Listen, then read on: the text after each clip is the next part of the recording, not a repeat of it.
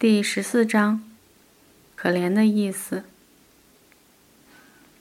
塔门尔图离公路很近，我们站到高处，能看到笔直的公路上过往的汽车，离我们大约两三公里远。一切安顿下来后的第四天，我一大早出发，穿过戈壁滩，来到公路边，很快拦了一辆面包车，去了县城。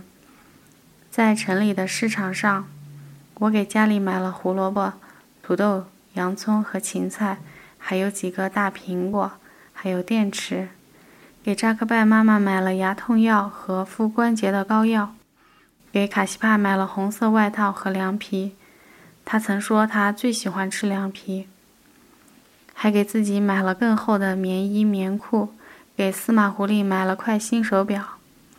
他原先的表在和人打架时摔坏了，害我们全家人都跟着过了好久没有时间的日子。唉，真是好长时间没花过钱了，把钱掏出来立刻换成想要的东西的感觉真是幸福，像美梦成真一般。但所有东西都买齐后，顿时再无事可做。虽然时间还很早，一心却只想着赶紧回家。好，把这些东西一样一样取出来给大家看。对了，想起在荒野中生活那种没日没夜的执拗食欲，我便在城里复仇一般狠狠大吃了一顿，结果撑到犯恶心，只想吐。最意外的是，在大街上走着走着，居然迎面遇到了我妈。他不是在几百公里外的南面荒野中守着葵花地吗？算下来，真是好久都没见面了。妈妈黑瘦了一些，大致还是老样子。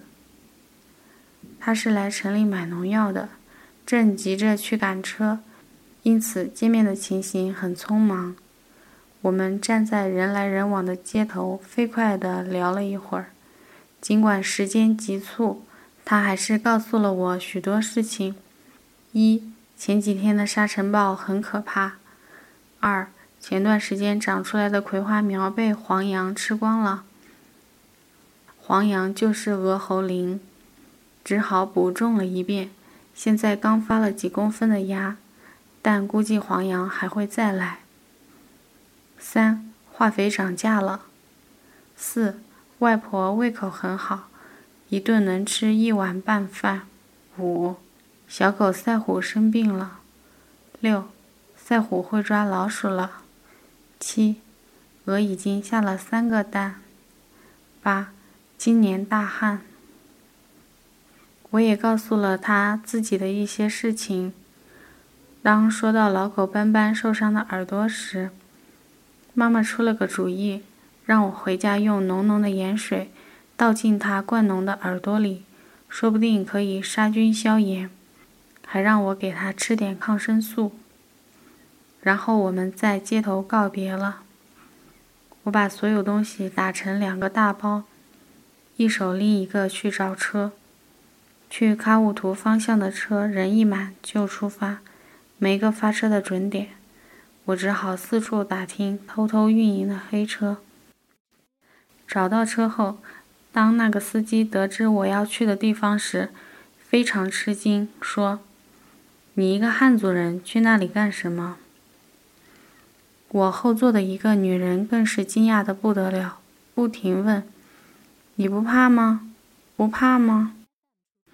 我心想：“那有什么可怕的？”就一个劲儿的笑，不理他。但这一路上，他老是问个没完：“不怕吗？真的不怕吗？”你胆子真大！直到我下了车，他才叹息着说：“那个地方狼很多。”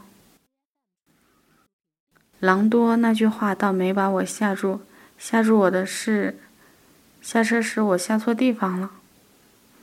我只记得去县城搭车的地方是戈壁滩边上一条土路的尽头，可这一路上却怎么也找不到那条土路了，路边也没有里程碑。再说，塔门尔图只是戈壁深处一个小角落的土名儿，只在很少的牧民间流传。司机和车上的旅客谁也不清楚这个地方的确切位置。我傻眼了，车都快到喀乌图了，还没认出路来。司机气得直骂我笨。最后他停了车，路边拦下一辆迎面开来的车，嘱托那个司机捎上我，把来路再走一遍。荒野起伏连绵，一棵树也没有。无论走到哪儿，无论从哪一个角度看，到处都极为相似。我真的迷路了。为了不麻烦司机，随便挑了个地方下了车，豁出去了。大白天里会有什么危险呢？司机不知道地方，生活在这一带的牧民肯定知道的。在戈壁滩上走的话。说不定会遇到骑马的牧人，而在公路上来回逡巡，到天黑也未必找得到路。于是我拎着两个沉重的大包走进了茫茫荒野，还没走一会儿，手指头就给累得生疼。于是把这两包东西藏在路过的两块石头中间，在太阳下空手前行。当时我已经做好了走到天黑的打算。结果走了不到一个钟头，就迎面遇到了卡西，最最亲爱的卡西。在四顾无人的荒野，在最无助的时分，突然遇到最最熟悉的人，简直令人喜极欲泣。卡西一边向我跑过来，一边大喊：“可怜的李娟！可怜的！”我愣了一下，等反应过来时，惊觉好多事情无需言语。也能去到最恰当的地方，寻到最恰当的结局，如随木筏顺流直下，如种子安静地成为大树，虽缓慢却有力。我们一起沿来路去找那两只大包，这回没迷路，很快就找到了。我问卡西：“你现在知道‘可怜’是什么意思了吗？”他笑嘻嘻地说。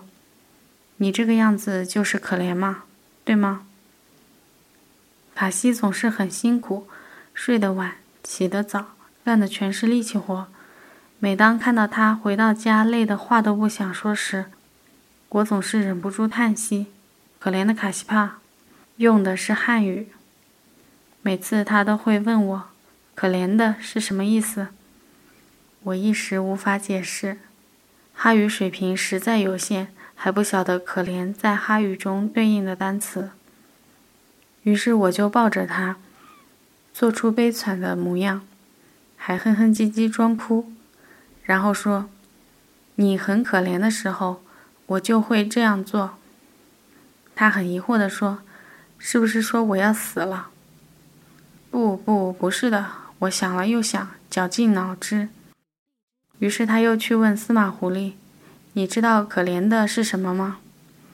司马狐狸是全家唯一略懂汉语的，他能用汉语说你好，另外还会说再见。